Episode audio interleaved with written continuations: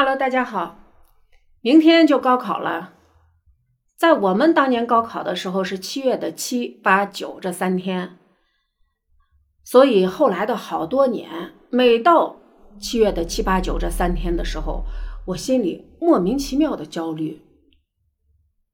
这些事儿跟别人聊起来的时候，很多人都有这种感觉，我们戏称为高考后遗症，呃，类似于创伤。后应激障碍吧。又到一年高考季，首先我在这里祝贺所有的莘莘学子们，能够拿出自己最好的状态，给自己十几年的苦读交一个满意的答卷。我们以前高考是三天，现在呢变成了两天。我昨天还稀里糊涂的，我以为是今天、明天、后天高考。后来才知道，应该是明天和后天，跟我们那会儿的政策不太一样。我家小侄子呢，也是明天考试。昨天晚上我回去跟他聊了聊，我跟他说呢，已经到这会儿了，也不紧张了。在考的时候，对于会的题、有把握的题，我们要认真的去答题，避免呢。碰到一些挖坑题，明明自己会，但是因为审题不明确，而跟这个正确的分数错失。那么碰到没有把握的题，或者说不会的题，怎么办？我跟他说了，凭直觉，因为很多时候人的直觉其实还是蛮准的，反倒。在越理性的时候，你凭直觉答完了以后，你理性分析，有时候反倒有可能出错，所以就凭直觉。今天看到一个小视频，在教说是有几句话，对于高考的孩子不能说，不能说加油，不能说什么呀，就说避免给孩子压力。其实我觉得这个心理状态，嗯，每一个人因人而异，有的人是。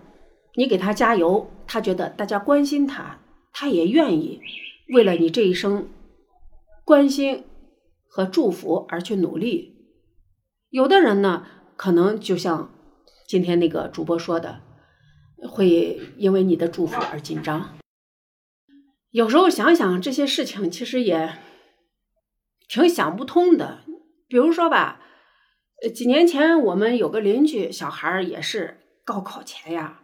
家里紧张的不敢开电视，然后呢，呃，每天给他好吃好喝供着。最后高考完了以后，我问那孩子，孩子妈妈考了多少分？孩子妈说考了一百八。我就觉得太惊讶了，我的天呐，人家高分都考七百多分呢，满分七百五，你考一百八，我不知道在学校干嘛了，而且还是好学校。关键是那个折腾的一个够呀。最后说是，哎呀，呃，考试的前一天去看考场，看完考场以后，还在学校旁边包的酒店，真的，那那点分数，都对不起自己每天的早起，十几年的每天的早起，父母的早起。所以呢，上学的孩子还是要把心思用到学习上。我们现在就是。一锤定音嘛，所以调整好自己的心态很重要。面对一个大的考试，有的孩子怎么说呢？可以做到超常发挥，能拿出他最好的状态，甚至说超出平常的状态。那么他们这一锤精音在里面就能得到很好的成绩。有的人呢，我以前也碰到过，我们同学。学习成绩可以说平常都挺好，一到小测验，那在班里那都是数一数二的。但是每逢大考、期中、期末、升学，他就考得很糟糕。最后呢，按平常的学习成绩，他那个成绩上个好学校不成问题，最后上了个高中专，真的是太遗憾了。不知道应该算是把考试看得太重了，还是说真的是心理状态比较差。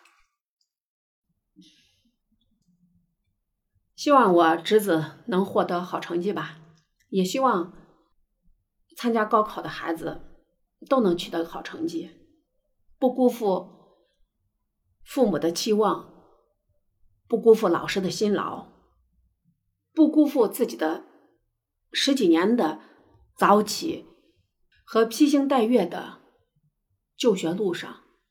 拜拜。